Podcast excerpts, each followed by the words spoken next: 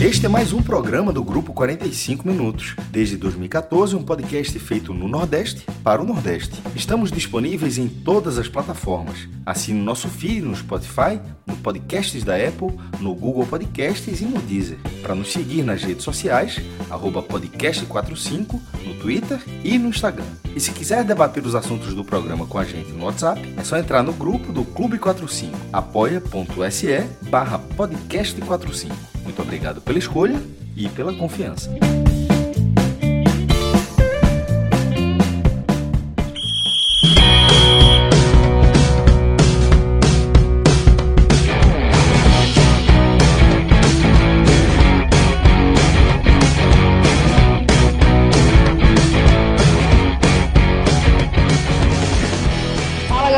Começando mais um Telecast e dessa vez em rodada dupla. A gente vai analisar o empate sem gols entre Vitória e Frei Paulistano pela Copa do Nordeste, também Central e Santa Cruz pelo Pernambucano. Eu sou Juliana Lisboa e aqui comigo estão Vitor Vilar, também em Salvador, e Diego Borges, diretamente de Recife, para a gente poder fazer a análise dessas duas partidas. Mas a gente também vai fazer alguns contornos, né? Porque foram muitos jogos nesse fim de semana.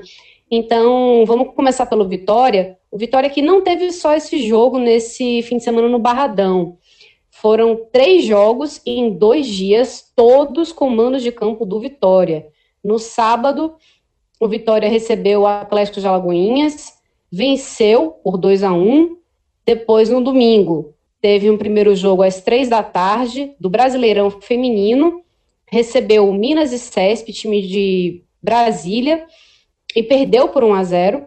E depois, nesse mesmo dia, no domingo, às seis da tarde, recebeu o Frei Paulistano pela Copa do Nordeste e empatou em 0 a 0. Vitor Vilar, antes da gente se debruçar é, nesse, nesse último jogo, nessa última partida do Vitória, Fala um pouquinho o que, que, que, que você viu aí dessa partida pelo Campeonato Baiano, né? Que o, o Vitória conseguiu esse resultado importante, está aí já brigando pela liderança do Campeonato Estadual. Pois é, Ju, exatamente. Foi um final de semana aí que se o gramado do Barradão resistiu a esses três jogos em menos de 48 horas, realmente vai resistir a tudo, viu?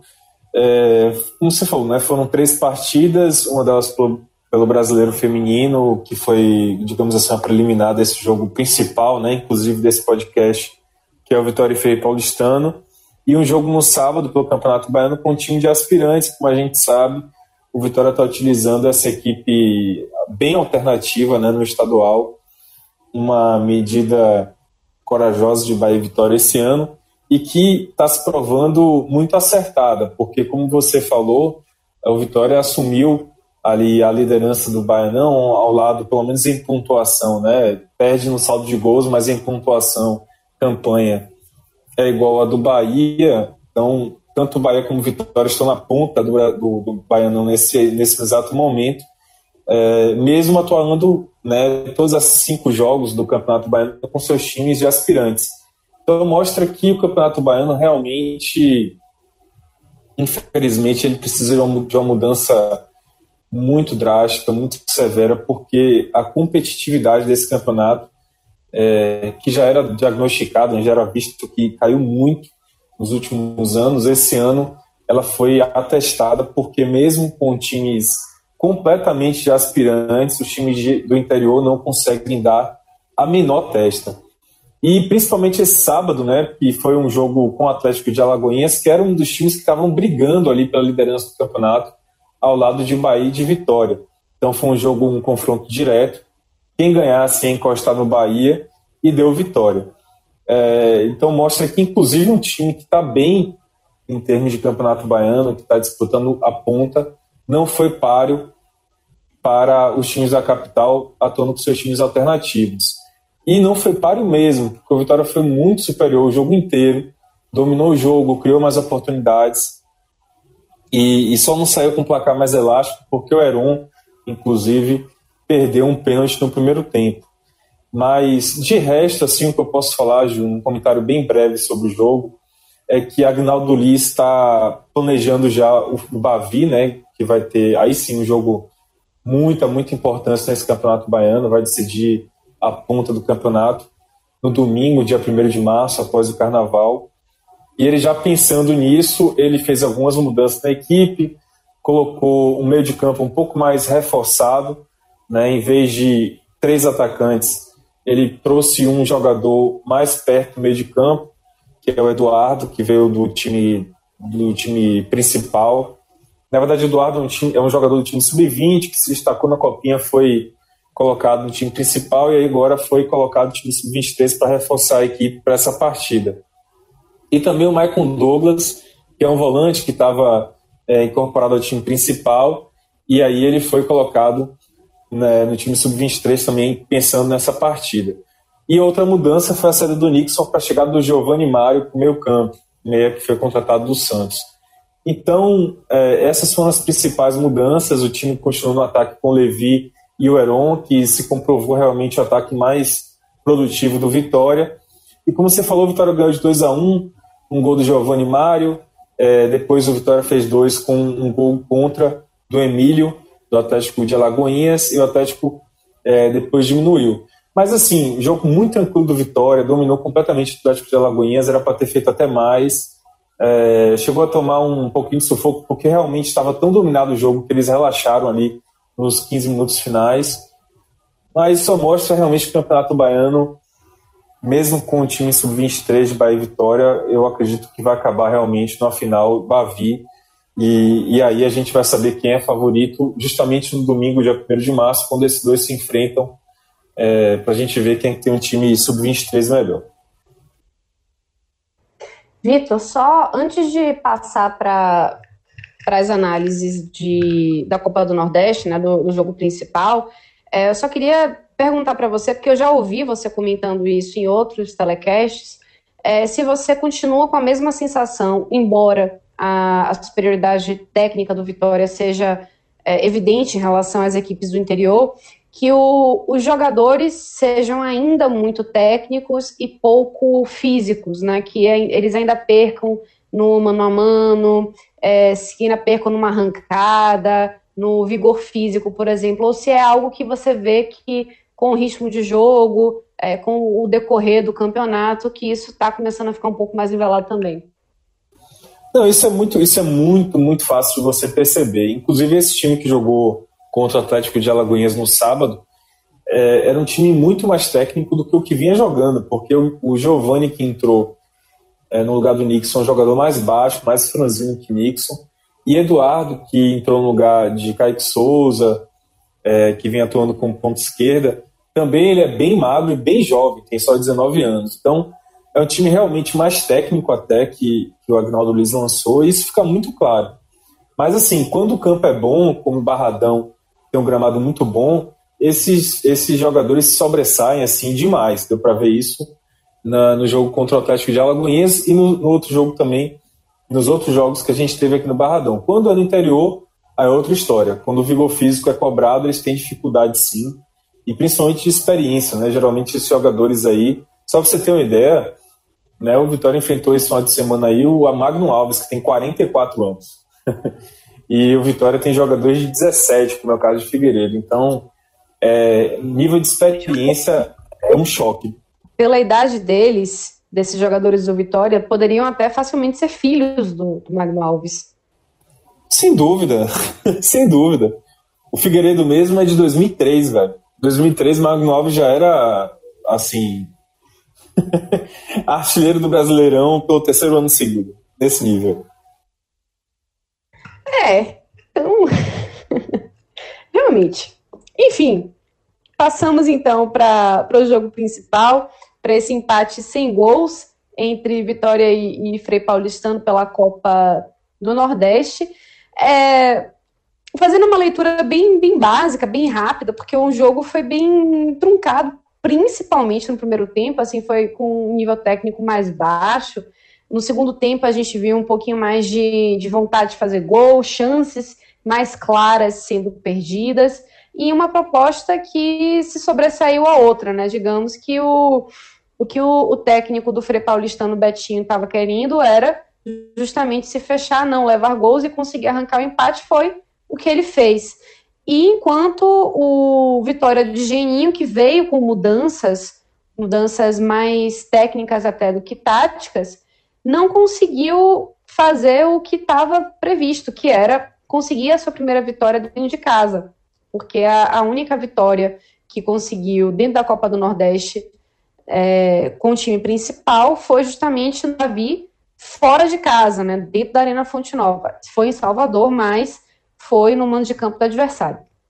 Então, o que se esperava, até pela moral é, mais alta, né, de ter conseguido vencer um Bavi depois de 12 jogos sem, sem vencer o Bahia, e também de ter passado para a segunda fase da Copa do Brasil, era esse reencontro com a torcida e de uma forma para cima, para conseguir vencer dentro de casa, melhorar um pouquinho nessa, nessa tabela da, da Copa do Nordeste, porque, querendo ou não, com esse resultado, com esse empate, o Vitória agora, com seis pontos, está na terceira colocação do grupo B, atrás de Confiança, que está com 10 pontos, Náutico com 7. E já no grupo A, o Frei Paulistano continua na lanterna aí como o oitavo colocado, né, com dois pontos somados. Então, é, o que a gente faz uma análise é, o Vitória ficou martelando bastante, sobretudo no segundo tempo, não conseguiu fazer o gol, ficou aí uma sensação de, de já amargou de muitas chances perdidas, sobretudo no finalzinho do, do segundo tempo, e que é, o Vitória ainda precisa melhorar bastante. E aí, Vitor, eu queria ver contigo, o que, primeiro, o que, que você achou desse time que Geninho colocou hoje, porque foi um time bem diferente daquele que tinha jogado é, pela, com a equipe principal, né?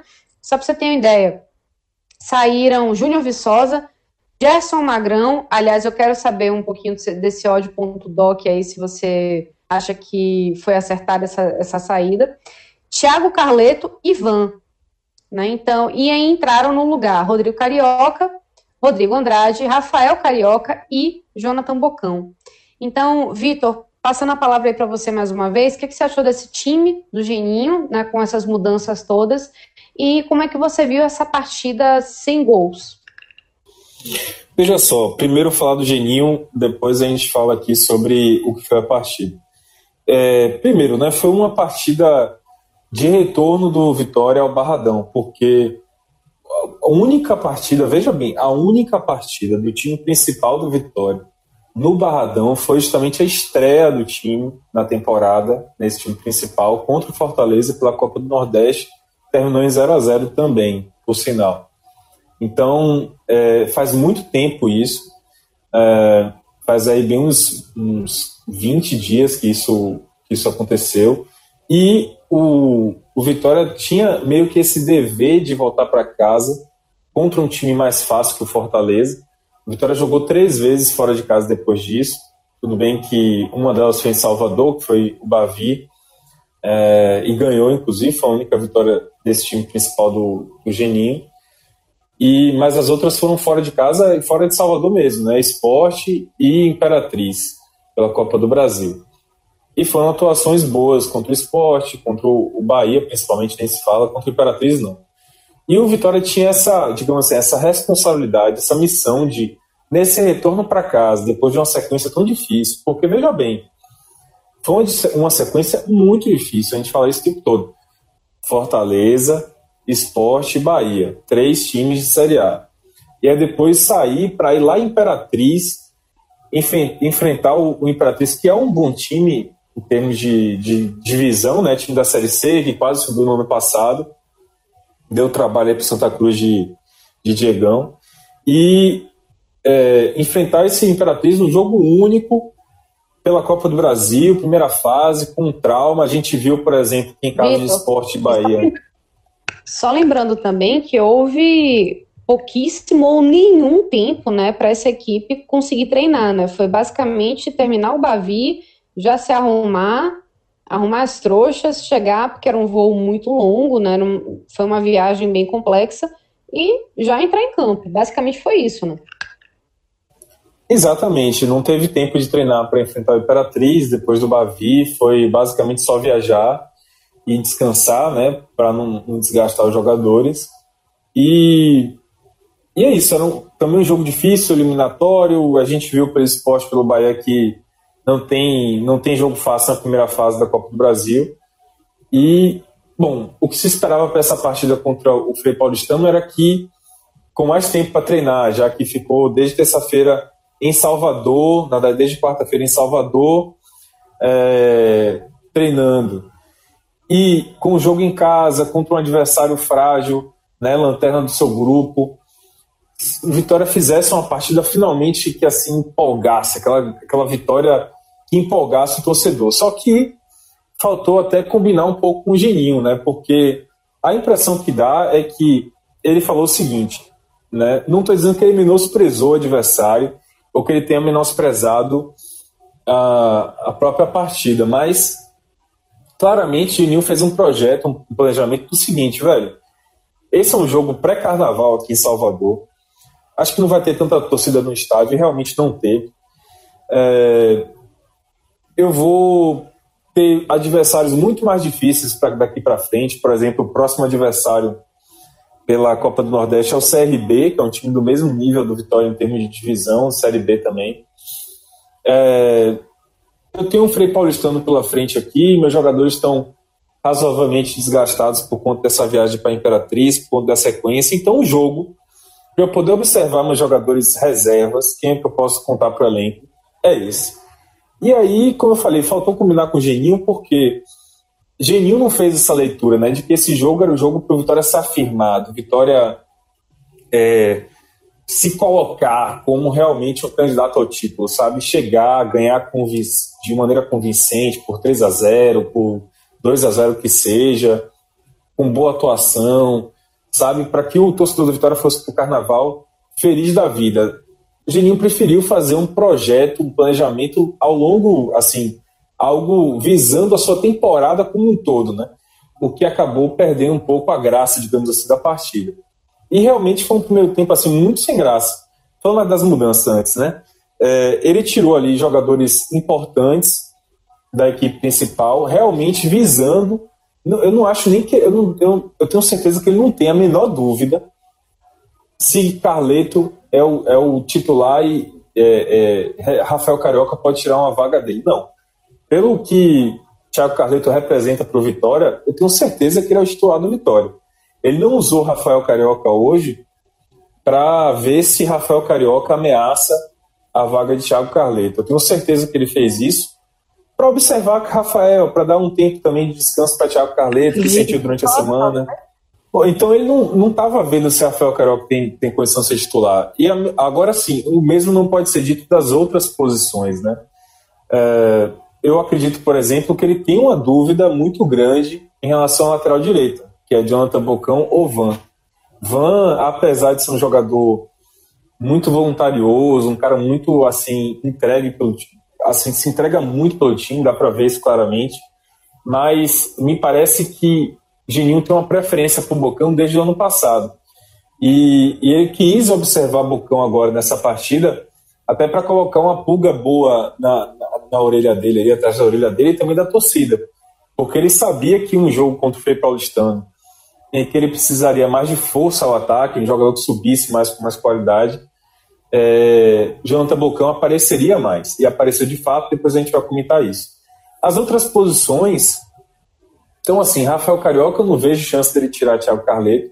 Eu acho que ele botou realmente Rafael Carioca para dar um descanso ao Thiago Carleto, porque Carleto sentiu durante a semana dores na lombar. É um cara ainda que tem buscando, tem tentado aí encontrar o melhor, a melhor forma física. É, Bocão, sim, eu vejo uma dúvida na cabeça dele. As outras posições, é, você teve Rodrigo Andrade que entrou.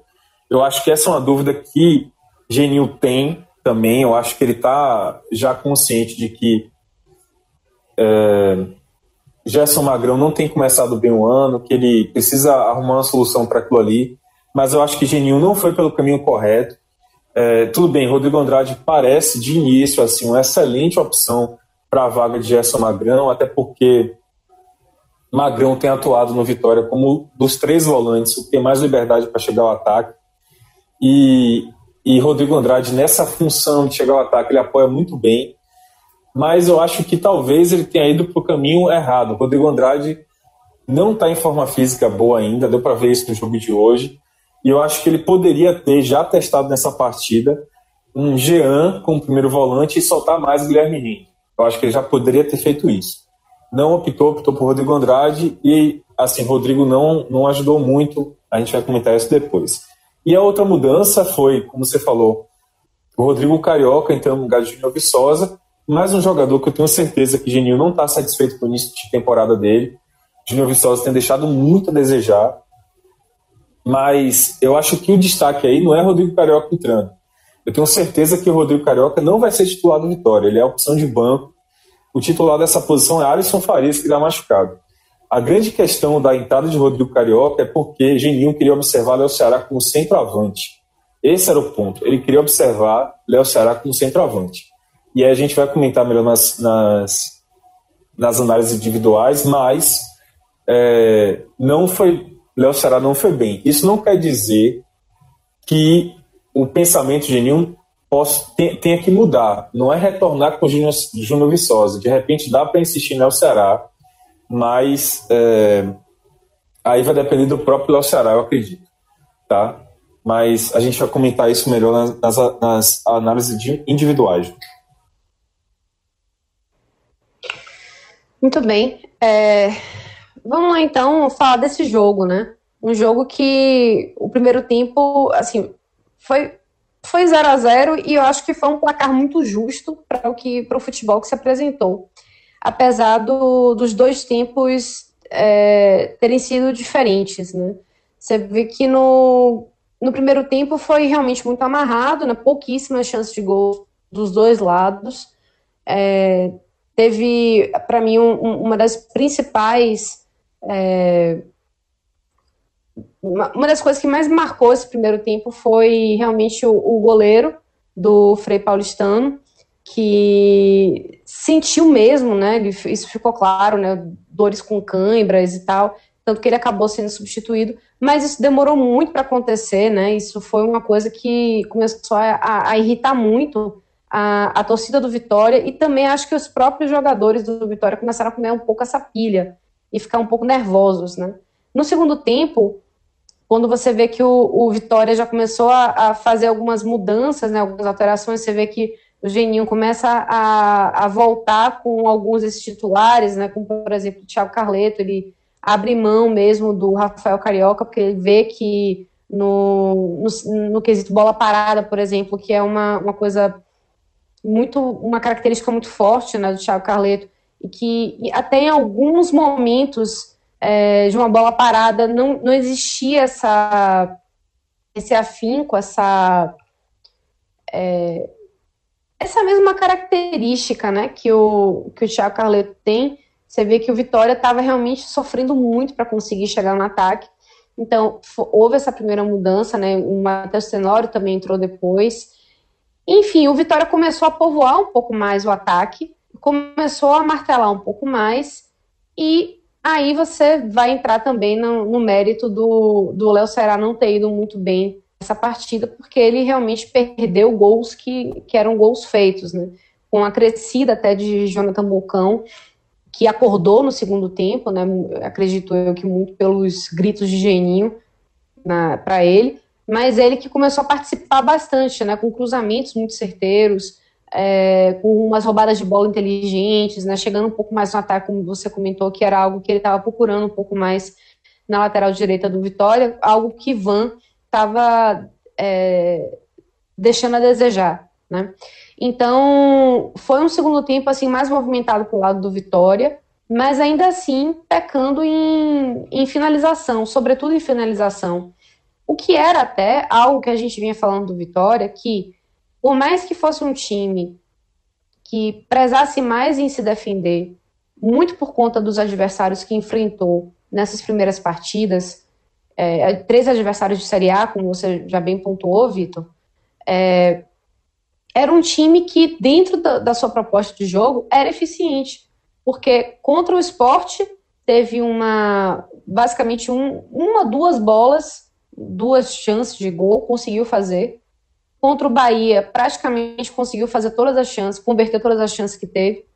E agora, contra o Frei Paulistano, que era um, um adversário mais fraco, que deveria ser algo mais fácil, né, de, de conseguir balançar a rede, não conseguiu, bateu na trave, chutou para fora, perdeu o tempo da bola.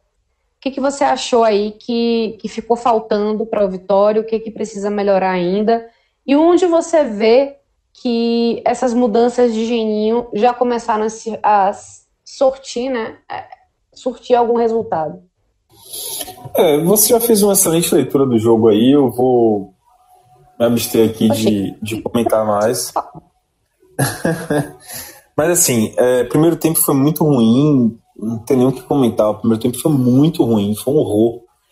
É, o Vitória preso na marcação do Frei Paulistano, que veio só para se defender. Como você falou lá atrás no, no início do, do podcast, é, o Betinho, técnico do Frei Paulistano, foi com o objetivo de arrancar um empate aí de 0 a 0 mesmo no Barradão e conseguiu. Ele se defendeu desde o primeiro tempo, botando cinco, seis jogadores na frente da área. E o Vitória ficou preso nessa marcação e Frei, Frei Paulistano, por sua vez, não conseguiu ligar um contra-ataque sequer. O Ronaldo nem trabalhou no jogo de hoje. Então, é... foi um primeiro tempo horroroso. O Vitória não fez nada no primeiro tempo. Nada, nada, nada, nada. Aí tem que pesar, talvez, a, a falta de entrosamento né, de alguns jogadores. O Rodrigo, o Rodrigo Carioca começando o jogo pela primeira vez, o Rodrigo Andrade começando o jogo pela primeira vez, os laterais diferentes, Léo Ceará que estava sem jogar nessa posição, de repente eles estranharam um pouco isso. Aí no segundo tempo o Vitória voltou bem melhor. E aí foi curioso, João, porque o Vitória melhorou é, bastante, no, voltou do segundo, segundo tempo melhor, mas só começou a aparecer mesmo, as, as chances de gol só começaram a aparecer de fato a partir dos 25 minutos. E é curioso isso porque aos 20 minutos o goleiro Danilo saiu, foi substituído. Ele que vinha reclamando de dores desde o início do jogo. É, ele foi finalmente substituído no, substituído no, no minuto 20. E aí veio o Giovani, o goleiro reserva, que foi, assim, para mim, o melhor da partida. Né? Não é o melhor do Vitória, mas foi o melhor da partida, porque várias chances do Vitória pararam nele.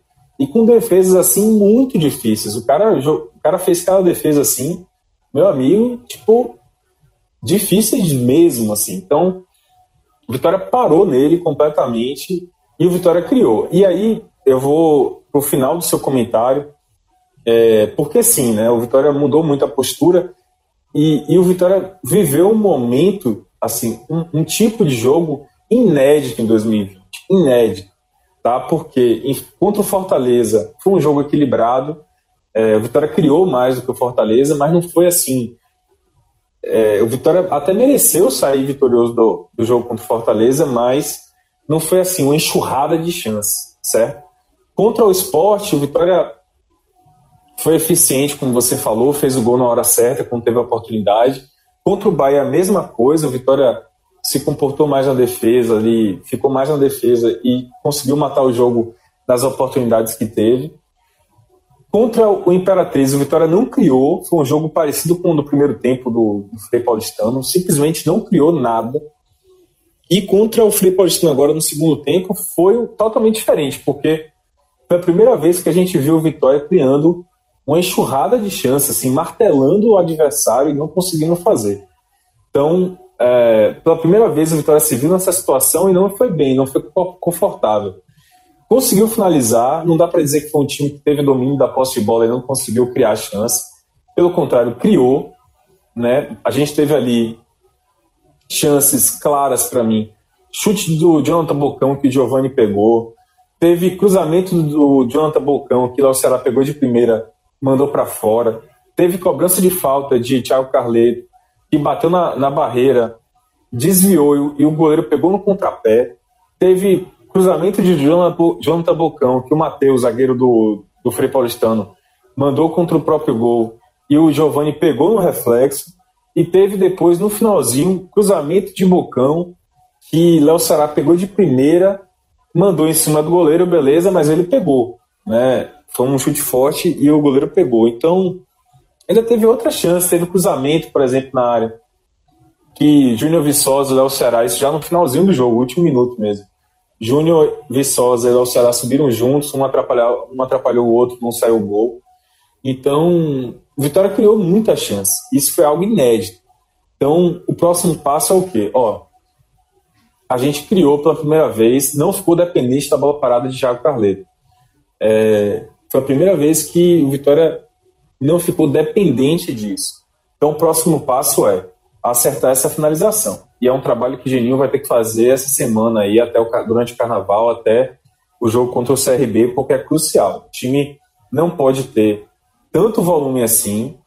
E tudo bem, parar no goleiro faz parte do futebol, mas era um jogo por Vitória sair com três pontos, não com um só. Era um jogo por Vitória. Uma daquelas bolinhas ali, tudo bem, o Giovanni brilhasse, pegasse umas cinco, mas a sexta o Vitória tinha que ter convertido. Não tem como. É... Mas tudo bem, foi a, primeira, foi a primeira vez que o Vitória se viu nessa situação. O saldo não foi bom, mas como eu digo sempre aqui, pelo menos tem o que você trabalhar a partir de agora para melhorar e conseguir o resultado.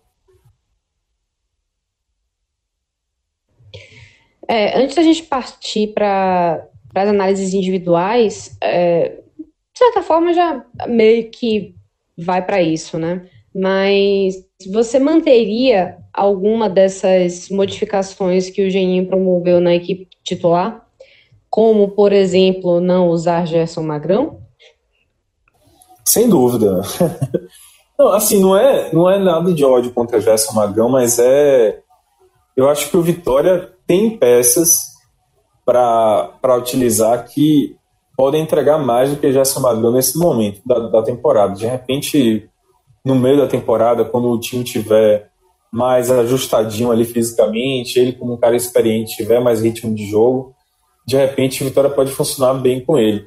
Mas nesse momento, é, dessas peças que entraram aí, eu manteria o Jonathan Bocão. Eu achei que Van é um jogador importante, como eu falei, mas Jonathan conseguiu somar mais ofensivamente no jogo de hoje. Ele mostrou a capacidade dele de, de jogador mais agudo no ataque.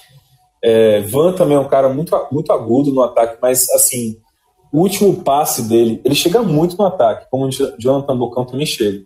Mas o último passe dele não é tão qualificado quanto o de Jonathan, né? Jonathan tem um cruzamento melhor, um passe melhor do que o de Van é, Van ter mais pulmão, né? Mas eu acho que o Jonathan, para a sequência que o Vitória vai ter agora contra times ou do nível dele ou inferiores, né? não é um, time de Série A, não vai ter time da Série A até o final da primeira fase da Copa do Nordeste. Eu acho que dá, já dá para manter Jonathan Bocão, vai ser mais interessante para o Vitória. É, e assim, Léo Ceará, para mim, é o centroavante do Vitória nesse momento, mesmo ele errando muito, mas é, vou analisar isso na, na, na, nas atuações individuais, mas eu acho que ele apareceu mais do que, do que Viçosa. Rodrigo Carioca não é para ser titular. É, ali naquela posição é Alisson Farias. Ele vai voltar. Eu acho que ele tem condição de voltar até o jogo do CRB, se tratar direitinho aí. E é isso, Ju. E para a posição de Gerson Magrão, ou dar uma insistida com, com o Rodrigo Andrade, de repente ele entrando melhor né, melhorando essa forma dele durante essa semana, ou fazendo aquilo que eu já estou pedindo e, e, parte da torcida do Vitória já pede. Mas então, que é mesmo nas semanas de carnaval, Rodrigo Andrade vai melhorar a forma física? Você acha mesmo? Vai, vai sim, vai sim. Confie, confie no menino. É... Olha lá. Jean e Guilherme, e Guilherme Rende, é isso. Jean e Guilherme Rende para testar aí e ver como é que funciona esse, essa dupla de volantes aí. Beleza, então vamos lá para as análises individuais, né? Quem que você coloca aí como um, um destaque positivo? Quem que você aponta aí como é, que deixou a desejar? O que, que você analisa aí como a galera que fez por merecer e quem não entregou o que estava sendo esperado. Destaque positivo, é, curiosamente, o destaque positivo e o negativo vão ficar para os jogadores que, de alguma maneira, foram testados né, nesse jogo. O positivo é Bocão, né, por tudo que eu já falei aqui do, início do, desde o início do, no podcast. É, foi uma aposta de Geninho para mostrar que ele, se ele tem condição de tirar a vaga de Van, porque é uma dúvida que Geninho tem desde, desde o ano passado. E Bocão mostrou que ele consegue somar mais no ataque do que Van. E para essa sequência que o Vitória tem a partir de agora, é fundamental ter um lateral que cruze melhor, que consiga não só. Porque assim, quando você joga no contra-ataque, é, o pulmão que Van tem é muito importante. É um cara que consegue puxar um contra-ataque numa velocidade que é, outros jogadores do Vitória não conseguem. É um cara muito importante para essa para esse jogo de transição, né, de contra-ataque. Como o Vitória vai ter uma sequência agora em que ele vai ser, por exemplo, CRB contra CRB no, na quinta-feira, dia 27. É, é um jogo de um time de um nível igual, mas é no Barradão. Acho que o Vitória vai ter a condição de ser o, o cara que o, o time que, né, que domine o jogo. Então é mais importante você ter um lateral com qualidade para poder fazer esse último passe, até para finalizar, como o Bocão é. Então, para mim, ele foi o melhor em campo, foi quem mais criou. Eu falei aqui da chance. Cruzamento, ele chutou no gol, Giovanni pegou. Teve cruzamento, três cruzamentos dele que o Ceará desviou de alguma maneira. Então, assim, melhor em campo o Jonathan Bocão com, res, com uma missão rosa também. A Vico, que foi outro cara que criou muito bem pelo lado direito. É, acho que esse encaixe entre Vico e Bocão, é, pelo menos nesse jogo, a, a, priori, assim, a primeira impressão é que um encaixe que pode oferecer mais do que Van e Vico, já que Vico é titular dessa função e Geninho parece nem pensar no plano B para ele. Eu queria só é, acrescentar também que eu achei assim que Vico, apesar de não ser um primor técnico de, de jogador, né? Você vê que é, ele errava muito chute, muitas vezes na execução da coisa ele não conseguia fazer do jeito que ele gostaria, ou então que se esperava, mas que pelo menos ele tinha uma leitura é, interessante da, do jogo, sabia até qual decisão melhor tomar, e era um cara que se apresentava o tempo todo. Né? Ele, ele corria muito, é, se apresentava, tentava é, ler a jogada e se posicionar de uma forma para receber a bola.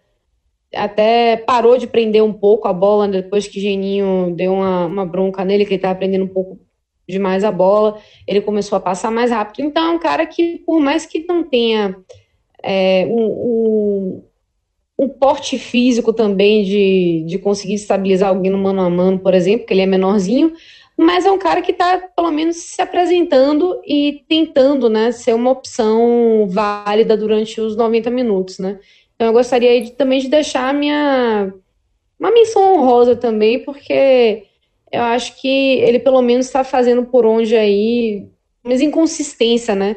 Ele não está oscilando em, em entrega.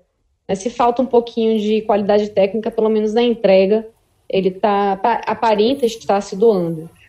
É isso, é. Vico ele tá entendendo, ele entendeu a situação dele, que ele precisa mostrar algo para continuar como titular do Vitória nessa posição e ele está entregando. Vontade, participação no jogo, ele participa muito.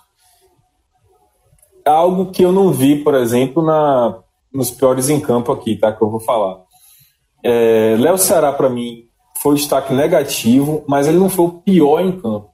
Destaque negativo porque, de fato, ele teve muitas chances de fazer gol e perdeu várias, assim. Né? O chute do final mesmo, que Bocão cruzou para ele, ele acabou estando em cima do goleiro, velho. Então, assim, é, tudo bem.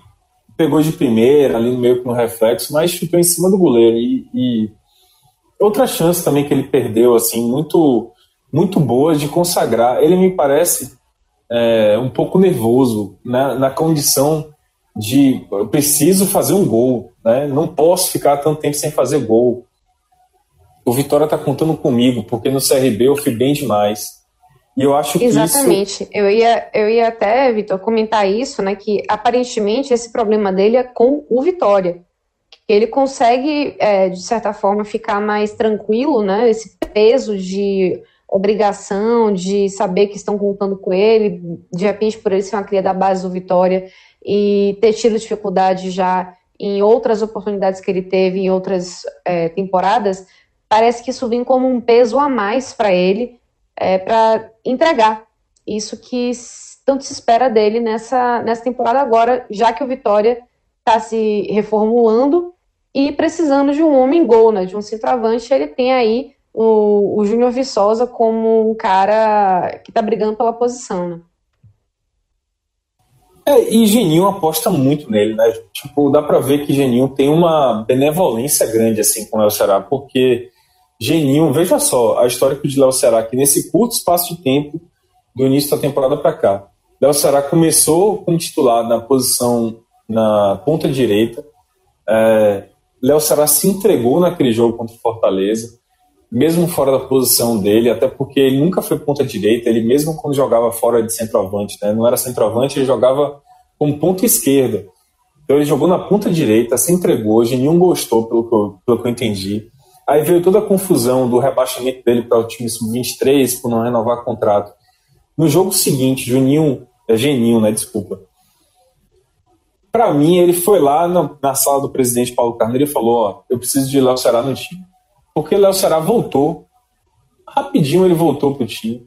Após o jogo contra o esporte, é, pro Bavi, ele voltou. É, foi reintegrado, reintegrado antecipadamente para a preparação do Bavi. Eu acho que Geninho realmente foi lá pedir pela volta de Léo Ceará, porque a situação de Léo Ceará ainda não está resolvida. Então não faria sentido é, voltar ele para o elenco principal sem renovar o contrato, já que o problema era a não renovação do contrato. Então acho que foi pedido de Geninho. E Geninho, sempre que pôde, colocou o Ceará como centroavante no segundo tempo da, das partidas, porque acredita muito nele. E nessa partida ele deu: olha, meu filho, aí está a condição para você mostrar que você é o centroavante do Vitória. Mas assim, defendo o Léo Ceará porque, mesmo perdendo muitos gols, ele apareceu, participou do jogo muito mais do que Júnior Viçosa nas quatro oportunidades anteriores que Viçosa teve.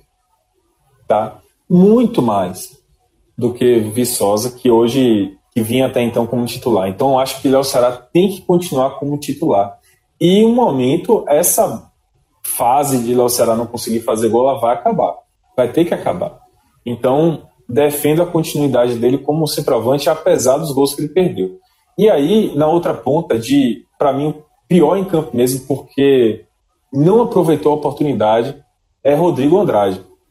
É, assim, também acho que ele está um pouco nervoso, acho que ele se afobou demais em alguns momentos, errou muito passe, errou muito a finalização, teve uma chance clara no primeiro tempo, que ele apressou o chute, mandou na arquibancada, é, pegando um rebote ali de um chute de Vico, na pequena área, ele mandou na arquibancada, é, precipitando demais no passe, assim, não aproveitou a oportunidade mesmo, Rodrigo Andrade. Então, é um jogador que não acredito que ele vá ter uma outra oportunidade, uma outra oportunidade como essa de ser titular e de jogar. Tanto é que Geninho logo trocou ele no segundo tempo, né? Então acho que o Rodrigo Andrade ficou devendo demais. Foi o pior em campo, na minha opinião.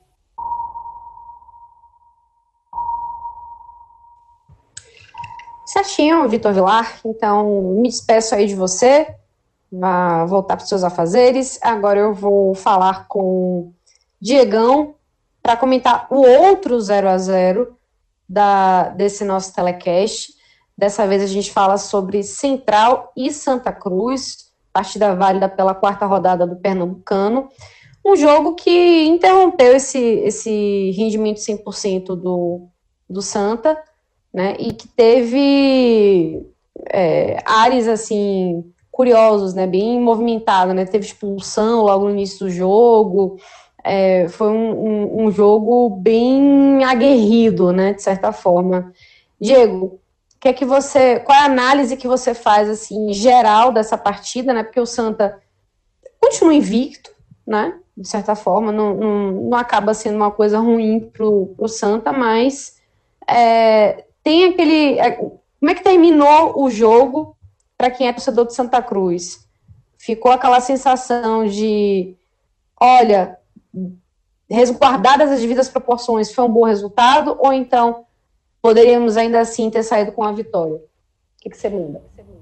Fala, Ju. Também agradecer aí, Vilar. Ju, Acho que a palavra que fica é alívio, porque, de certa forma, jogar no Lacerdão contra o Central, para o Santa Cruz em outras épocas, principalmente, já foi sinônimo principalmente de derrota ou até mesmo de um jogo muito difícil mas até não vai ser somente um privilégio de vocês aí na Bahia, mas como o Vilar já estava falando do Atlético de Alagoinhas, o nível, o nível técnico aqui do Campeonato Pernambucano para os times do interior, fora o Afogados, pelo menos, está fazendo uma boa campanha, está também muito sofrido, sofrido mesmo de, assim, é, você lamentar o, o, o nível que chegou o futebol do interior, pelo menos que está se apresentando nessa temporada. É, muitos times de um rendimento muito abaixo do que a gente já viu, mas enfim, o pelo menos o sentimento que fica hoje é de alívio, porque como você falou, não perdeu, manteve a invencibilidade, mesmo podendo vencer o Central, tudo mais, é, diferença técnica muito grande entre as duas equipes mas pelas circunstâncias. Se desvende em condições normais, né? De pois é. jogo, né? Sem, logo no início. Pois é, é foram 85 minutos, fora os acréscimos, com um a menos.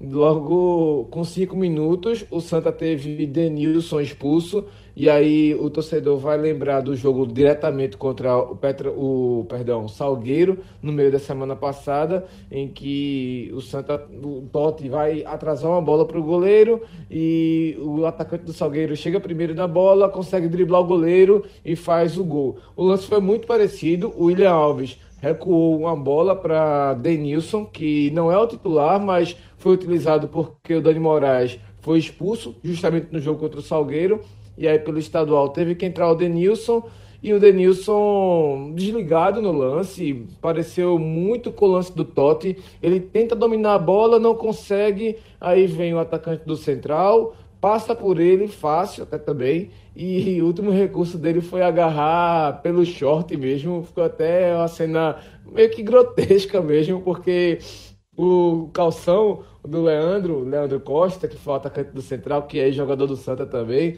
o calção dele foi todo para baixo, ficou só praticamente o cara de cueca dentro de campo, mas o juiz não teve... É praticamente comentáveis, né? Assim, tinha as crianças Exatamente, foi uma cena grotesca mesmo, mas o árbitro não pensou assim, ele demorou um pouquinho, claro, para marcar, marcou a falta logo de cara, mas assim, havia até uma, um burburinho se ele ia expulsar ou não, mas não tinha dúvida. A expulsão foi muito bem executada, era o último recurso que o Denilson teve, ele foi fazer a falta para impedir o gol e ele conseguiu. Agora sim, é, Leandro Costa, para quem conhece um pouquinho do futebol dele, para quem viu ele jogar no Santa Cruz, não dá para dizer assim que era 100% situação de gol para o Central, porque ele já perdeu o gol mais feito do que esse. Mas mesmo assim, foi o último recurso, foi a opção do Denilson e essa expulsão. Ou seja, ou seja para você era mais jogo ter deixado o cara tentar se virar lá e, e rolar com a bola. Esse poderia acontecer com um amigo. Eu até coloquei isso no Twitter quando terminou o jogo, Ju. Eu fiquei com a impressão de que se o Santa Cruz toma o gol, até mesmo se toma o gol, porque a chance de ele fazer o gol não era tão grande assim, mas se toma o gol, a impressão que eu tive é que o Santa Cruz viraria o jogo até com uma certa tranquilidade, como virou também contra o Salgueiro, só que contra o Salgueiro, no meio de semana, ele virou o jogo antes de ter o Dani Moraes expulso. Ele fez 2 a 1 um, saiu perdendo logo com o gol do, do Salgueiro de cara daquele erro de Totti, e depois fez dois gols e teve o Dani Moraes expulso e segurou até o final da partida, dos 14 para 16 minutos do segundo tempo até o final, cerca de meia hora.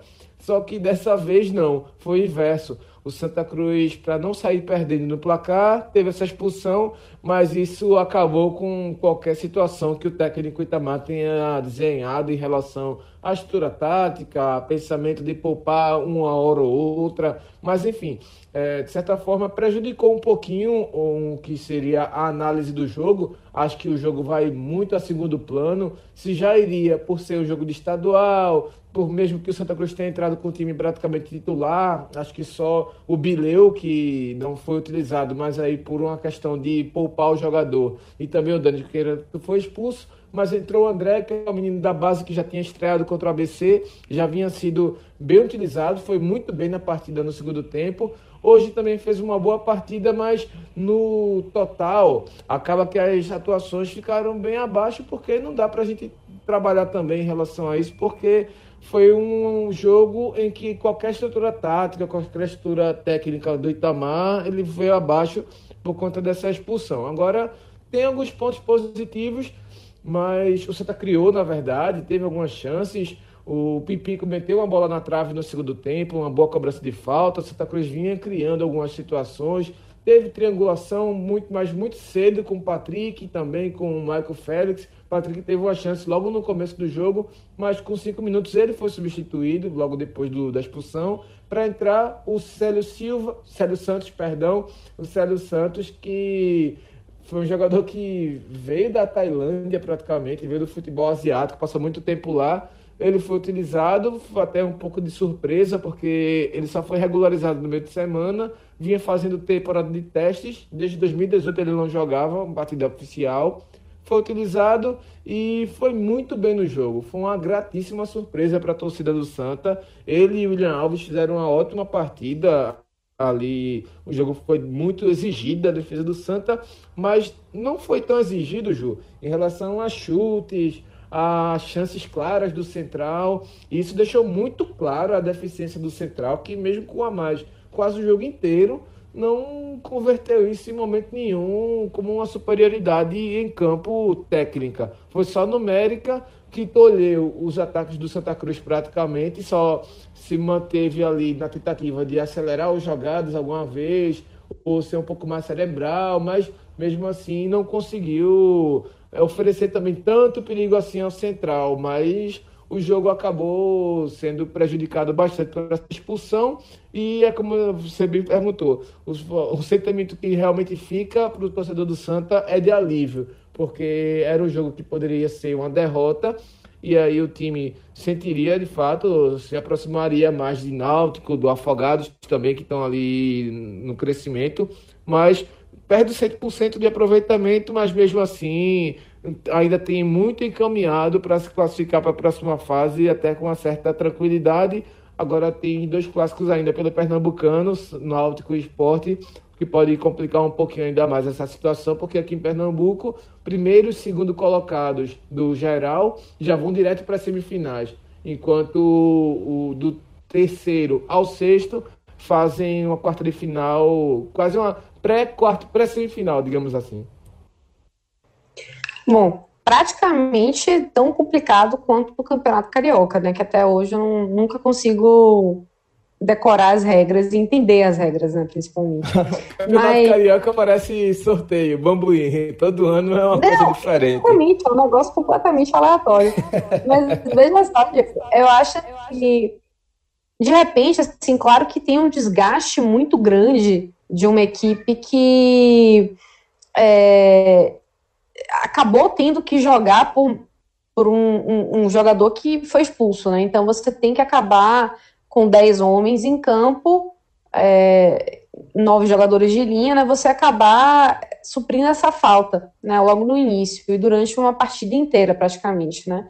Mas assim, para você e tendo em vista, né, que o, o Santa tem esses, esses jogos difíceis pela frente, fica pelo menos a impressão de que o Santa conseguiu saber sofrer, mesmo com um, um contra um time que, como você falou, era um time que daria para pelo menos é, sonhar com, com, uma vitória tranquila, né, caso fosse um, um jogo normal. Mas devido a essas, essa, essa conjuntura, deu para pelo menos assim, olha, um a menos o jogo inteiro, o Santa Cruz soube sofrer e isso me dá um certo alívio também.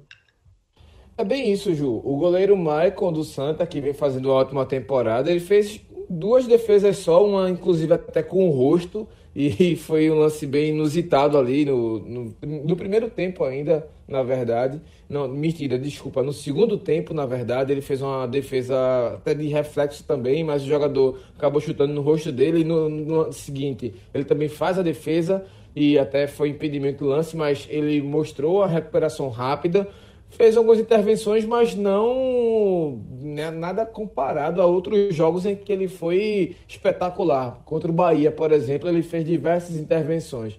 Mas o que fica. ele não foi também... tão exigido agora.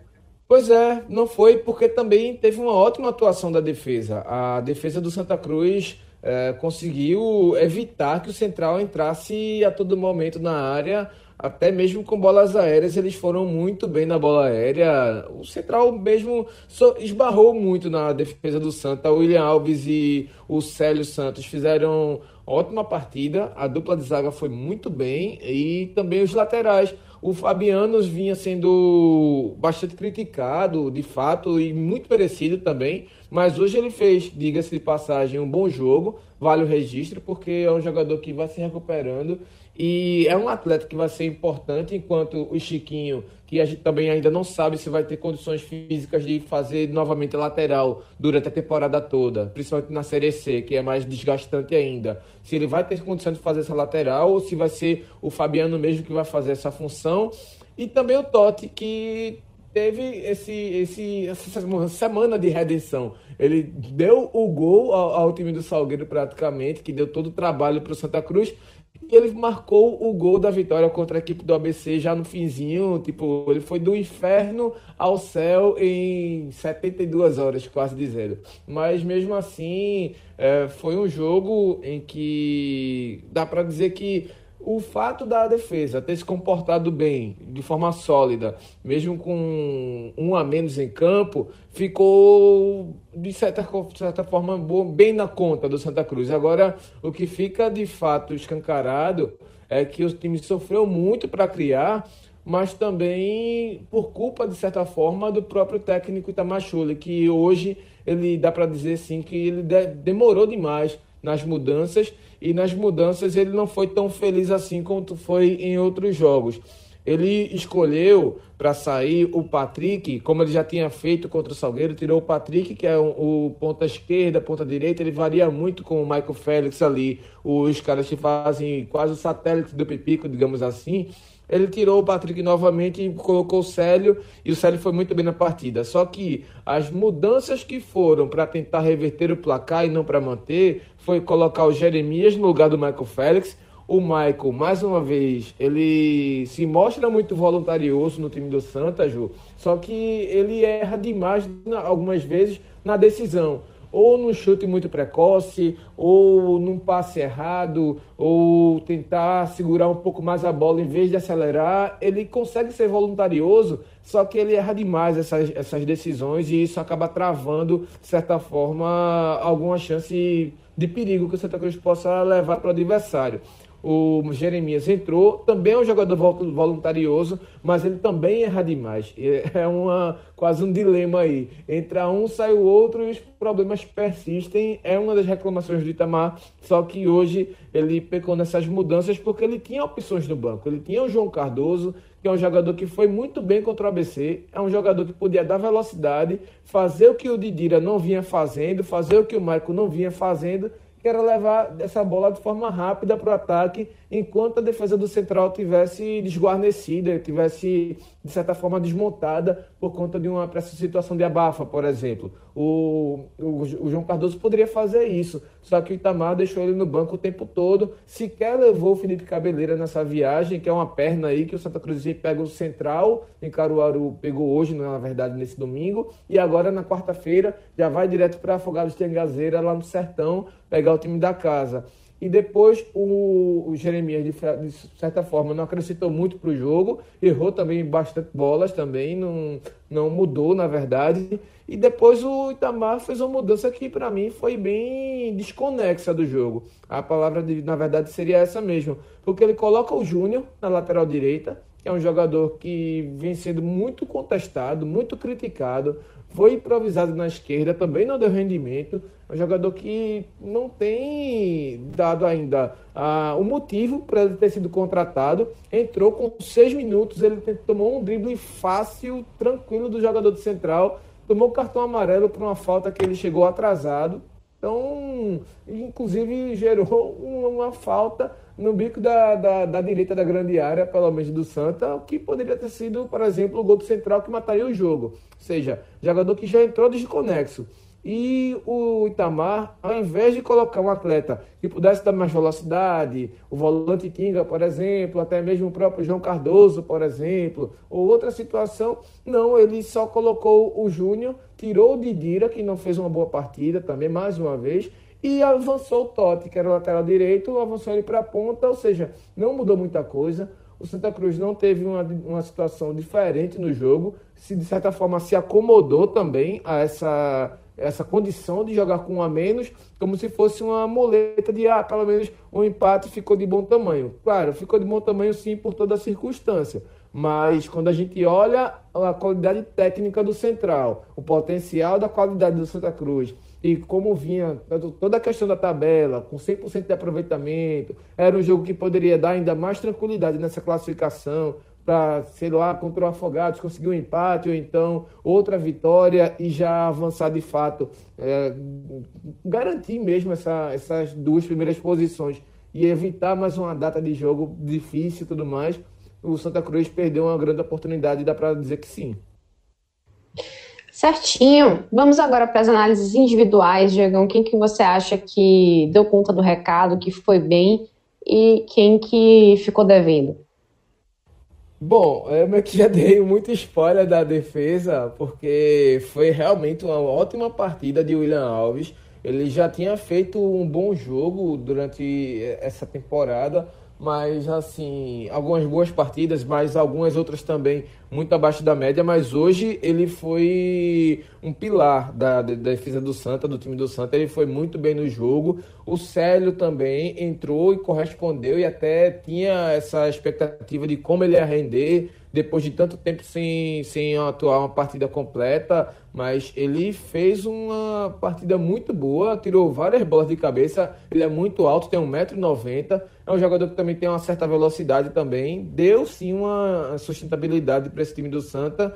Eu destacaria eles dois porque foram, na verdade, os, atletas que conseguiram garantir, e só para não ficar perder a, a, a, mão, digamos assim, de, de ter três, eu colocaria o Fabiano para completar esse pódio aí, porque mas não porque ele tenha feito uma partida excepcional, mas porque foi uma partida acima da média do que ele já vinha mostrando. E aí, uma atuação dessa é muito boa para recuperar um jogador desse, porque o Fabiano vai ser muito útil para o Santa Cruz.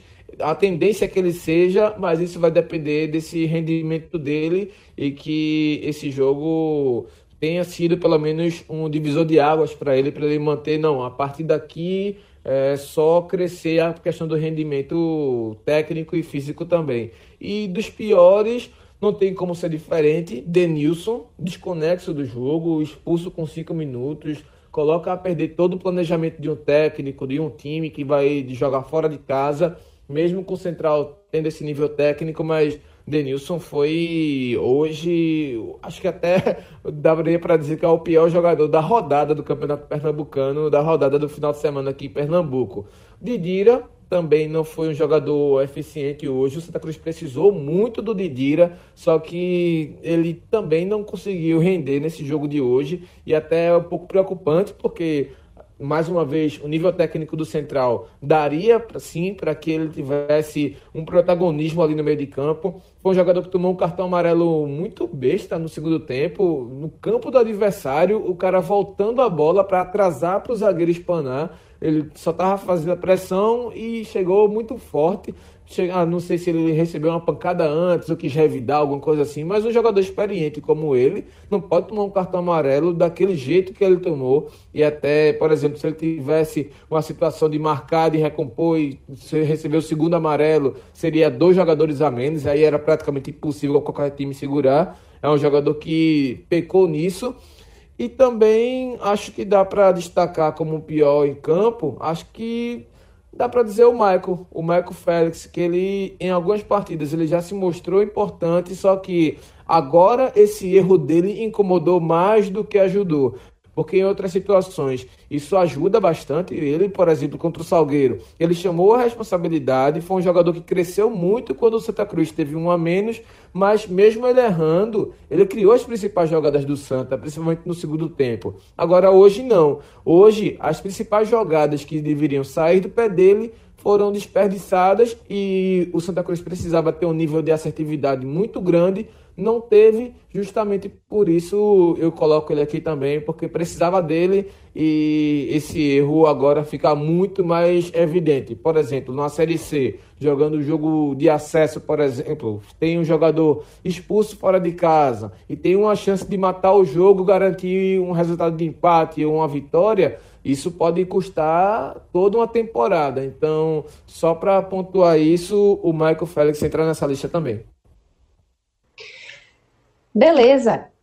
Diego, vou agradecer você pela belíssima análise e adorei ver você como comentarista e analista agora. Não é apenas o das edições, mas também é um excelente comentarista.